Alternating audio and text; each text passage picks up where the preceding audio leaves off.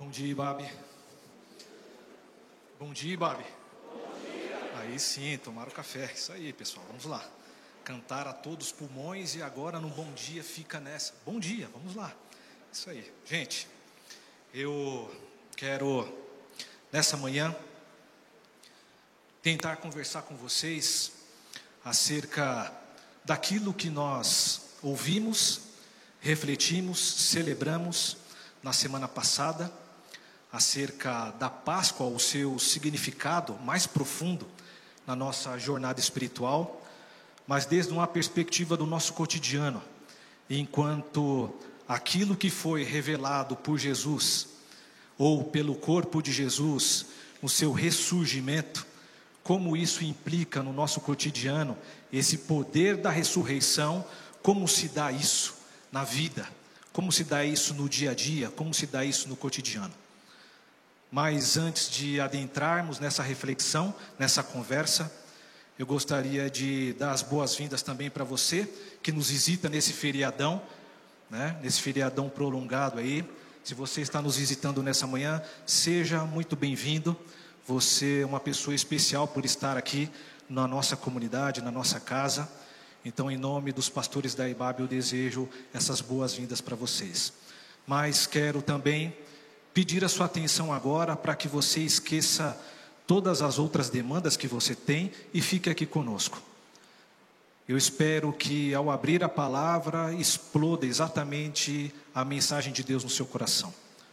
Para que você saia daqui nessa manhã peregrinando na vida, soprado constantemente pelo Espírito, tendo o poder da ressurreição sendo essa esse ânimo ânimos para a sua vida, seja ela qual for, esse é o desejo do meu coração.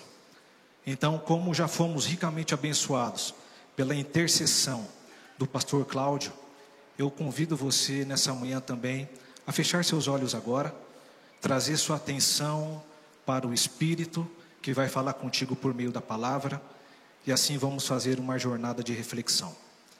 Senhor, mais uma vez nós invocamos o teu nome nessa manhã e de maneira comunitária e de maneira como corpo do Senhor mesmo, nessa trama da família que somos, essa família nova que nasce no Senhor, nós te pedimos que ilumine o nosso ser, ilumine a nossa vida, o nosso corpo, tudo que nós somos para que nessa nossa jornada humana e espiritual que fazemos no cotidiano da vida, possamos ter o Senhor inflando em nossas vidas por meio do seu Santo Espírito vida e vida abundante. Muito obrigado, Pai, pela oportunidade de estarmos aqui celebrando a nossa fé no Senhor, porque de fato o Senhor é a pessoa mais importante que se faz presente aqui. Portanto, Jesus, muito obrigado muito obrigado por nos incluir nessa grande família, nessa família de amor que o Senhor pertence com o Pai e com o Espírito. E é no teu nome, somente no teu nome, que nós oramos e agradecemos. Amém e amém. Gente, eu, ao longo dessa minha caminhada, e eu gosto de falar jornada espiritual, eu tenho, assim como você, não é que pelo fato de eu ser pastor ou ter uma função pastoral numa comunidade local, eu sou mais espiritual em detrimento de você que vive no cotidiano a sua vida com os afazeres que você tem. Todos nós vivemos e pertencemos a uma comunidade espiritual que, como eu fiz essa oração, nós somos integrados na grande família que é a própria Trindade, essa família que tem o Pai, o Filho e o Espírito numa ciranda divinal, trocando o amor eternamente. E essa comunidade nos chama para que pertençamos a ela constantemente.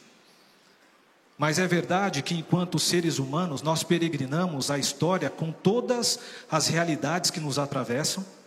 Enquanto peregrinamos na história, somos pais, mães, filhos, empregados, seja lá o que for que você vive na sua vida humana e espiritual ao mesmo tempo, nós precisamos refletir à luz do que foi celebrado, cantado, no domingo de Páscoa, essa conjugação na vida do poder da ressurreição.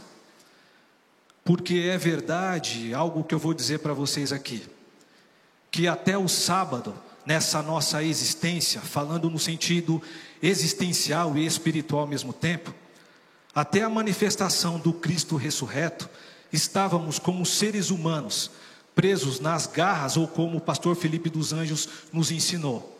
Estávamos sob a soberania da morte, com todas as suas garras, com todas as suas faces que nos visitavam, e a partir do Cristo, nós cremos, por declaração de fé e teologicamente falando, que essa morte foi destronada que essa morte não tem mais poder sobre as nossas vidas, desde a perspectiva do Cristo que ressurgiu. Mas, enquanto peregrinamos, existem algumas coisas dentro da gente. E aí eu falo do meu coração, eu falo da nossa vida, da minha vida e daquilo que me atravessa como ser humano, como pai, como marido, como um dos pastores dessa comunidade, como amigo, nós fomos nesse sábado existencial programados, codificados a ficarmos exatamente presos em todas as faces que são apresentadas pela morte. Somos presos e ficamos envoltos exatamente com sentimentos e pensamentos por causa daquilo que foi codificado na gente. E aí a gente poderia aqui resgatar dos nossos antepassados, os nossos pais espirituais primeiros, Adão e Eva, como esse arquétipo que fez com que estejamos nessa condição, apartados de Deus, e portanto vivendo uma vida sem vida. Mas nesse sábado, antes de ter a grandiosa manifestação do Cristo nos ensinando como devemos ter uma perspectiva do futuro daqui para frente ou a partir dele, nós ainda precisamos aprender a caminhar como seres humanos. Então, nessa manhã, eu gostaria de trazer, a partir da reflexão, naquela manhã de domingo, há uma semana atrás, desse poder da ressurreição, como nós podemos conjugar no nosso cotidiano. Como podemos ter o poder da ressurreição nos ensinando a ser verdadeiros seres humanos e nos abrindo uma perspectiva cheia de esperança para o futuro e essa vida aberta com todas as possibilidades de ser nesse mundo. Porque essa configuração, uma vez que eu ainda estou no sábado, antes da ressurreição de Jesus, eu sou afligido pelo medo de ser mais no mundo. Eu sou afligido com todos os meus questionamentos que tenho como ser humano. Eu sou afligido com todas as brigas que eu tenho comigo e com os outros. Eu tenho fome, eu tenho sede, eu tenho todos os tipos de tara, porque nada é o suficiente para aquilo que o suficiente é pouco. Então, como nós podemos conjugar na nossa peregrinação, na segunda-feira após domingo da ressurreição, que é a nossa segunda-feira enquanto peregrinamos, como podemos conjugar esse poder nas nossas vidas, que mais parece que ainda somos vivos, mortos ou mortos-vivos, do que exatamente algo mágico que acontece a partir de uma declaração de fé que o Cristo é a ressurreição e a vida. Como nós podemos conjugar isso no mais profundo do nosso ser? Para que se abra no horizonte das nossas vidas algo tremendamente abençoado por Deus, como Ele mesmo já disse, que foi aberto para nós um livre e bonito caminho, mas como se apropriar disso, Gotino? Como se apropriar disso, Simone?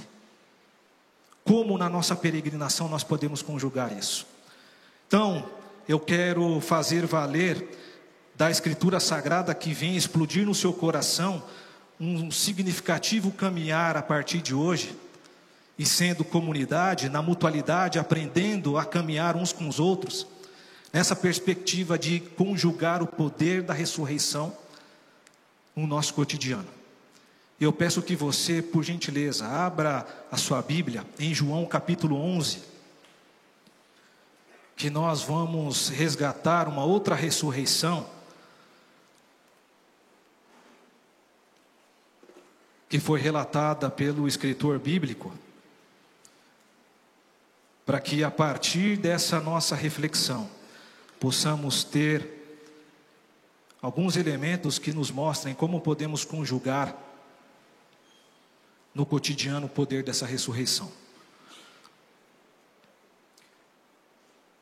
João capítulo 11, a partir do verso 1, eu peço que você afivele seus cintos, porque a gente vai fazer uma viagem nessa leitura agora. E diz assim o texto sagrado: Havia um homem chamado Lázaro, ele era de Betânia, do povoado de Maria e de sua irmã Marta. E aconteceu que Lázaro ficou doente. Maria, sua irmã, era a mesma que derramara perfume sobre o Senhor e lhe enxugara os pés com os cabelos.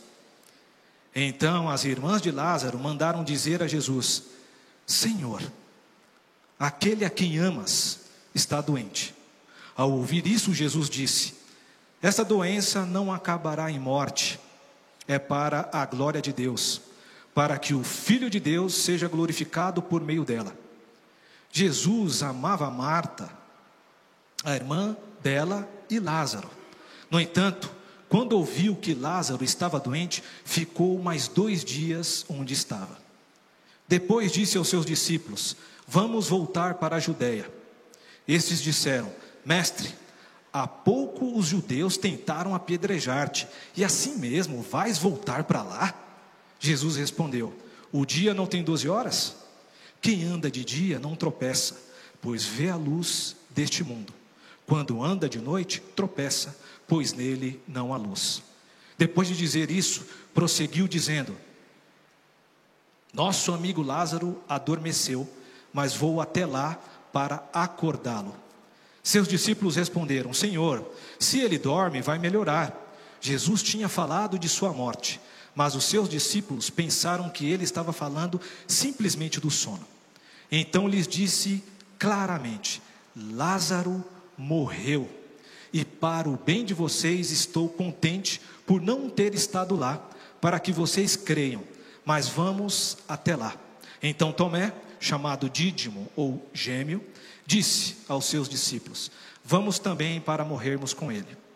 Ao chegar, Jesus verificou que Lázaro já estava no sepulcro havia quatro dias. Betânia distava cerca de três, três quilômetros de Jerusalém. Muitos judeus tinham ido visitar Maria, Marta e Maria para confortá-las pela perda do irmão.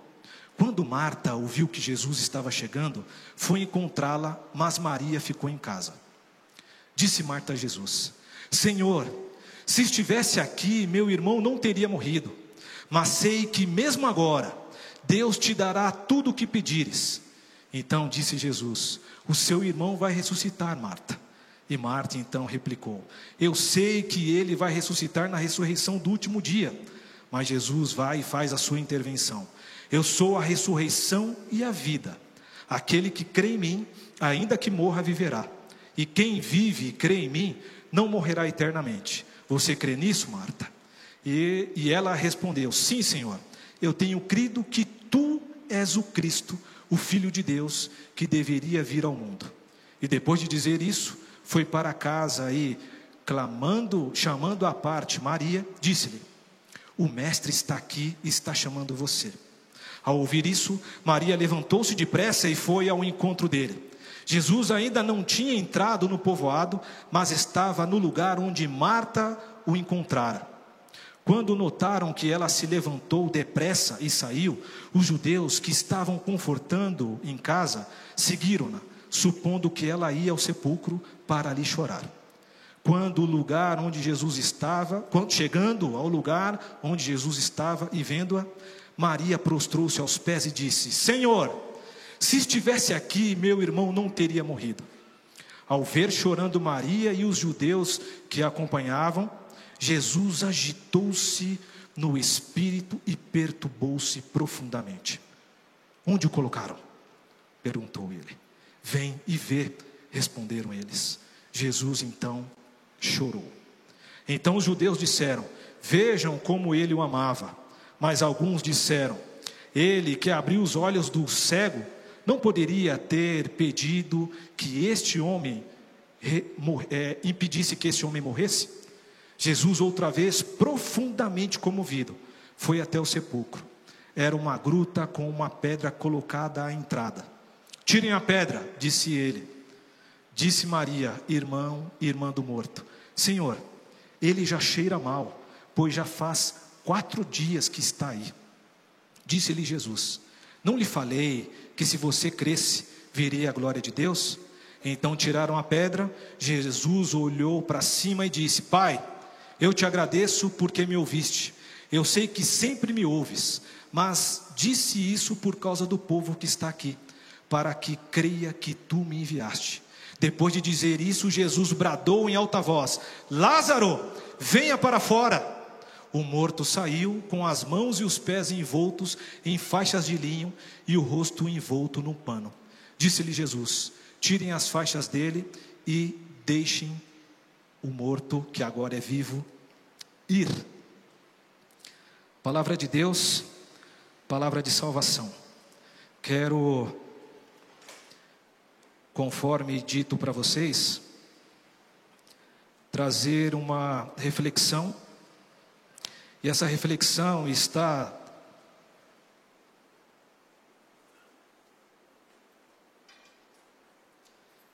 está dentro do que eu estou vivendo como ser humano e disse isso para vocês, porque naquela manhã de domingo, ali no meu cantinho, eu fiz a seguinte oração: Senhor, eu preciso viver uma nova vida com qualidade de vida divina no Senhor. Porque existem muitas coisas na minha subjetividade, na minha interioridade, que é necessária que o Senhor me pegue pela mão, me traga para a vida novamente. E ao olhar para esse texto, tentando pensar como na minha caminhada, como pai, como filho, como marido, eu posso conjugar esse poder que me motivou a orar pedindo que eu tenha mais vida, para além de reflexões teológicas, para além de confissões doutrinárias, eu quero viver essa experiência de uma nova vida no Senhor, que me mostre profundamente como ser um ser humano que não vive mais agarrado e preso por sentimentos que tiram toda a minha força, a minha energia e não me deixa ser a potência de ser humano que Deus quer que eu seja. Então, quando eu olho para esse texto, eu fico pensando como nós podemos conjugar essa experiência espiritual no nosso cotidiano. Eu afirmo para vocês que nós vamos conseguir fazer isso uma vez que nós possamos escutar a voz que nos chama constantemente, eternamente de filhos amados. E como na prática eu posso responder a essa voz, se não dando espaço para ela no, na minha vida cotidiana?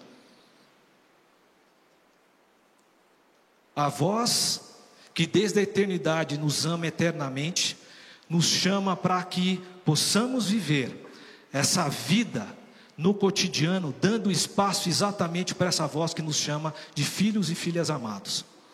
Mas como fazer isso? E aí é exatamente olhar para esse texto para tentar extrair algumas pérolas de sabedoria, para que ao sairmos daqui possamos conjugar isso na vida e vida como ela é. Então, quando a gente olha para esse texto, eu já expus aqui que João é o texto ou o livro dos sinais. E quando temos Lázaro sendo trazido de volta dos mortos, esse é um sétimo sinal que João apresenta de uma nova realidade que está posta, que todos nós já podemos acessar e desfrutar, com seus primeiros frutos, para que em algum momento ali ali no horizonte da nossa existência, possamos nos apropriar totalmente dessa nova realidade que Jesus já nos traz, para que então uma nova dimensão de vida se descortine diante da gente. Mas enquanto eu fico preso, por algumas questões das minhas circunstâncias, da minha subjetividade, essa vida não pode ser descortinada porque ela fica somente na lâmina d'água de uma afirmação doutrinária ou teológica. Se a gente tenta entender um pouco o contexto desse texto, do texto que apresenta o ressurgimento de Lázaro, nós temos alguns elementos importantes e quero destacar somente um deles. Que o livro de João é o livro dentre os evangelhos que mais apresenta a dimensão da vida que Deus quer dar para todo ser humano. Um dos clássicos que eu mais gosto e amo, de fato, e quem me conhece sabe que sempre esse texto está na minha boca, é o texto de João 10:10. 10. Porque o ladrão vem para matar, roubar e destruir, e eu vim para que vocês tenham vida e vida esta o quê? Eterna, abundante. E conforme o Eugene Peterson, a paráfrase de Eugene Peterson, é uma vida que vale a pena ser vivida. Logo eu te pergunto: a sua vida está valendo ser vivida do jeito que está? Esse é o livro dos sinais, mas é o livro da vida também. É uma dimensão profunda, porque esse elemento de vida é apresentado para a gente por duas realidades: a realidade biológica, que somos nós que devemos nos alimentar para sobreviver, para existir, para conjugar a vida, precisamos ter força vital. Então, o texto bíblico nos traz que somos, primeiro, seres biológicos, seres históricos, seres culturais, que precisamos nos alimentar, que precisamos ter subsistência. Mas essa vida eterna também, conforme a gente pode ver no Evangelho de João como um todo, é uma vida zoé, é uma vida espiritual. Ou, trocando por outra frase que nós já aprendemos com o nosso pastor querido, o pastor Ed, é uma vida com qualidade de vida divina, ou, puxando novamente o Eugênio Peterson, é uma vida que vale a pena ser vivida. É uma vida com outra dimensão, é uma vida de outra ordem, é uma vida que já pode ser acessada numa vida que está morta. É uma vida que faz você na existência na segunda-feira, pós domingo da ressurreição, viver e começar a acessar na sua vida, e seja ela qual for e como esteja, você já pode acessar. Mas como, Robinson? Esse, essa é a grande pergunta dessa manhã. Como conjugar isso e viver essa vida nessa dimensão? Porque, em última instância, essa vida eterna que é manifesta por meio das afirmações do texto bíblico, é uma vida que nos leva a refletir como nós podemos ser a potência de ser humano que Cristo quer que sejamos. Como você pode ser a mãe toda cheia de graça e amor para seu filho? Como você pode ser a sua esposa ou a esposa do seu cônjuge, cheia de graça e verdade? Como você pode ser um cônjuge, um marido, um filho, na potência de ser aquilo que você deve ser? Essa é a grande pergunta, esse é o grande questionamento, e estamos exatamente aqui com o texto de uma comunidade que aprendeu por meio do ressurgimento de Jesus como a vida é difícil e como nós devemos conjugar na dificuldade da vida esse poder que se manifestou pelo seu Senhor. Porque, irmãos, é importante destacar aqui, esses episódios não aconteceram exatamente no momento que foi relatado ou exatamente por meio de uma transcrição, que alguém estava do lado do Senhor e começou a transcrever tudo o que ele estava vivendo e manifestando ali. A comunidade de João, ao refletir enquanto existia, tentando ser um novo ser humano na vida, começou a se deparar com os dilemas da vida, os nossos dilemas da vida. E aqui o texto traz para a gente dois dilemas que eu quero mostrar que são os nossos dilemas. Quando Marta chega e tem com Jesus um primeiro momento de conversa,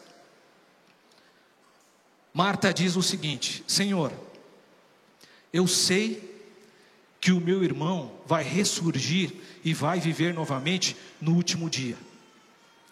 Quando estamos presos em declarações que dizem muito mais de uma realidade intelectual, de uma afirmação teológica, que é totalmente diferente da vida como ela é, com todas as suas agruras, de todos os seus perrengues, nós ficamos presos exatamente nessas afirmações.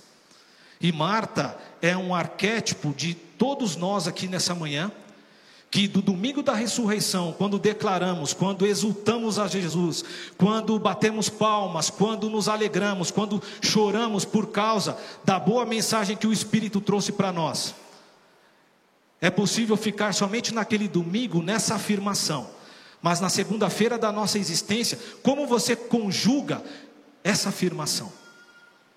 Marta aqui ficou no domingo somente da declaração. Isso, pessoal, é extremamente importante ser dito, porque a vida espiritual que Deus nos traz e que concede para que acessamos é uma vida que deve ser qualificada na existência, não no texto, não nas afirmações, que são importantes, que são necessários mas se esses textos não fazem sentido para você e ficam somente aqui e não descem para o profundo do seu ser, nós estamos brincando de religião, estamos conjugando não a vida, mas textos que na trama da vida não fecha a conta. Se ficamos presos em afirmações teológicas, na trama da vida, onde o bicho pega, você não vai conseguir conjugar, porque isso ficou somente na afirmação no seu consciente. Não desceu para a sua subjetividade para te transformar. Não te fez um homem e uma mulher desejoso ou desejosa de abrir-se para a vida, para conjugar isso na vida. Um segundo elemento que nós podemos ver nesse texto, além da afirmação que só fica na lâmina da consciência de uma afirmação teológico-dogmática, é o medo. Porque não bastante da afirmação depois de Jesus afirmar: Eu sou Marta, a ressurreição e a vida. Você crê nisso? Sim, Senhor, creio. Mas logo após, Marta, diante do túmulo, disse o que para Jesus? Disse o seguinte: Senhor, ele já cheira mal, pois está há quatro dias. Eu posso fazer inferência aqui, interpretar essa afirmação de Marta, como afirmação daquele e daquela que ainda tem medo por causa das garras da morte. Isso é um sentimento natural que todos nós temos. Porém, para ouvirmos a voz do amor eterno que nos ama eternamente, para que possamos abrir espaço no, na vida cotidiana para o seu amor e uma vida com qualidade de vida nele, eu preciso, diferentemente de Marta, ou nós precisamos, diferentemente de Marta, essa nossa irmã, a aprendermos a não dar mais espaços para o medo. E sim, convidarmos a Jesus a fazer parte da nossa realidade. E aí aqui eu quero abrir com vocês uma realidade que, como eu disse, é uma realidade que me interpela constantemente.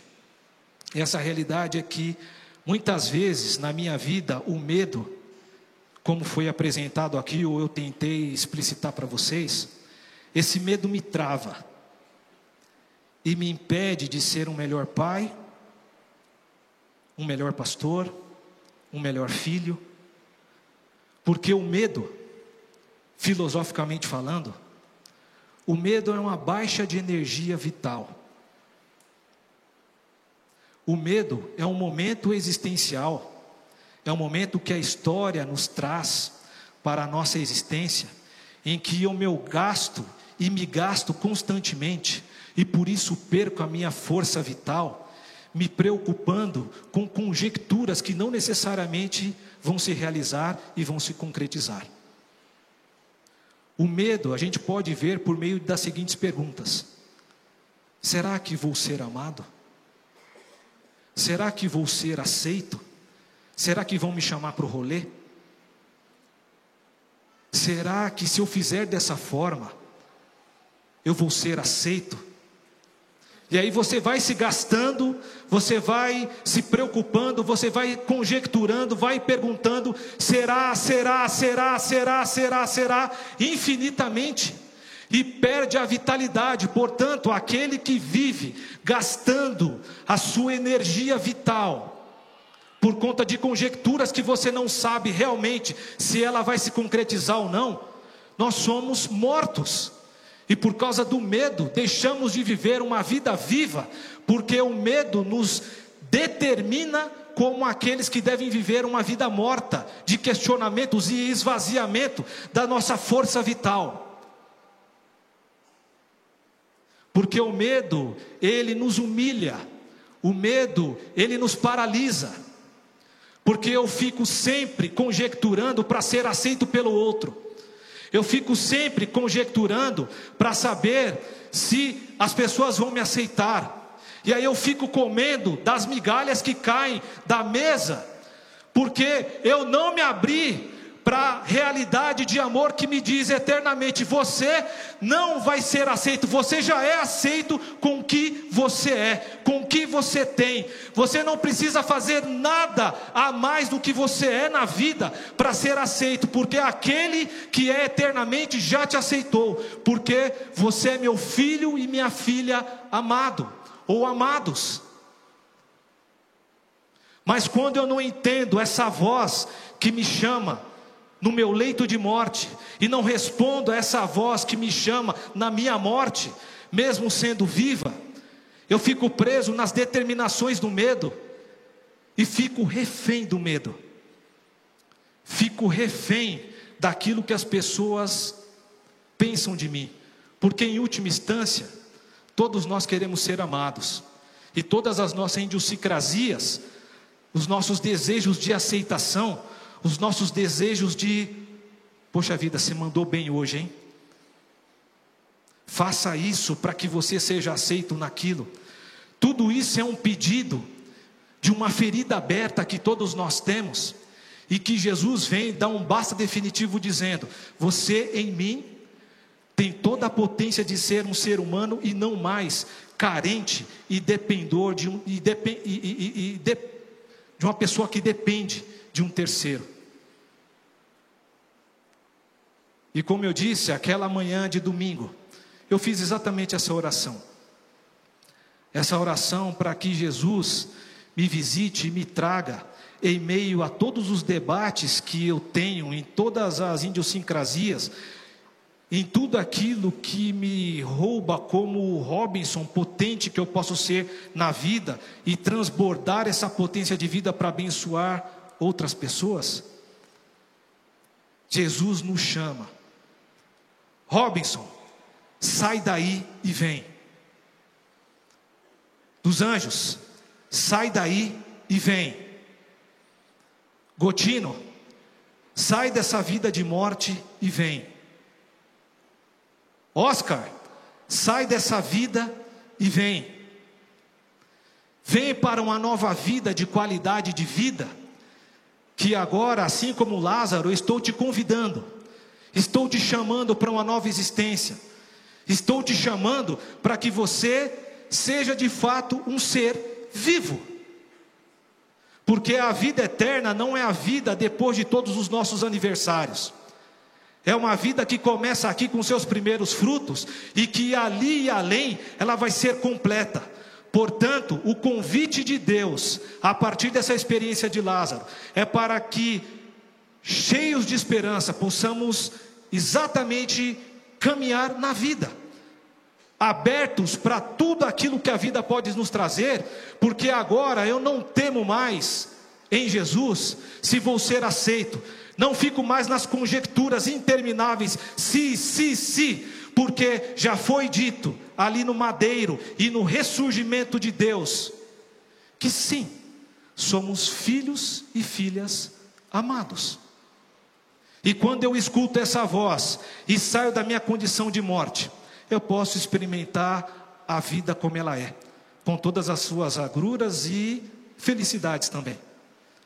Porque eu não sou mais determinado pelo medo, pelo contrário, sou determinado por essa voz eterna que nessa manhã está falando para nós que somos amados. Aí está, portanto, o poder da ressurreição.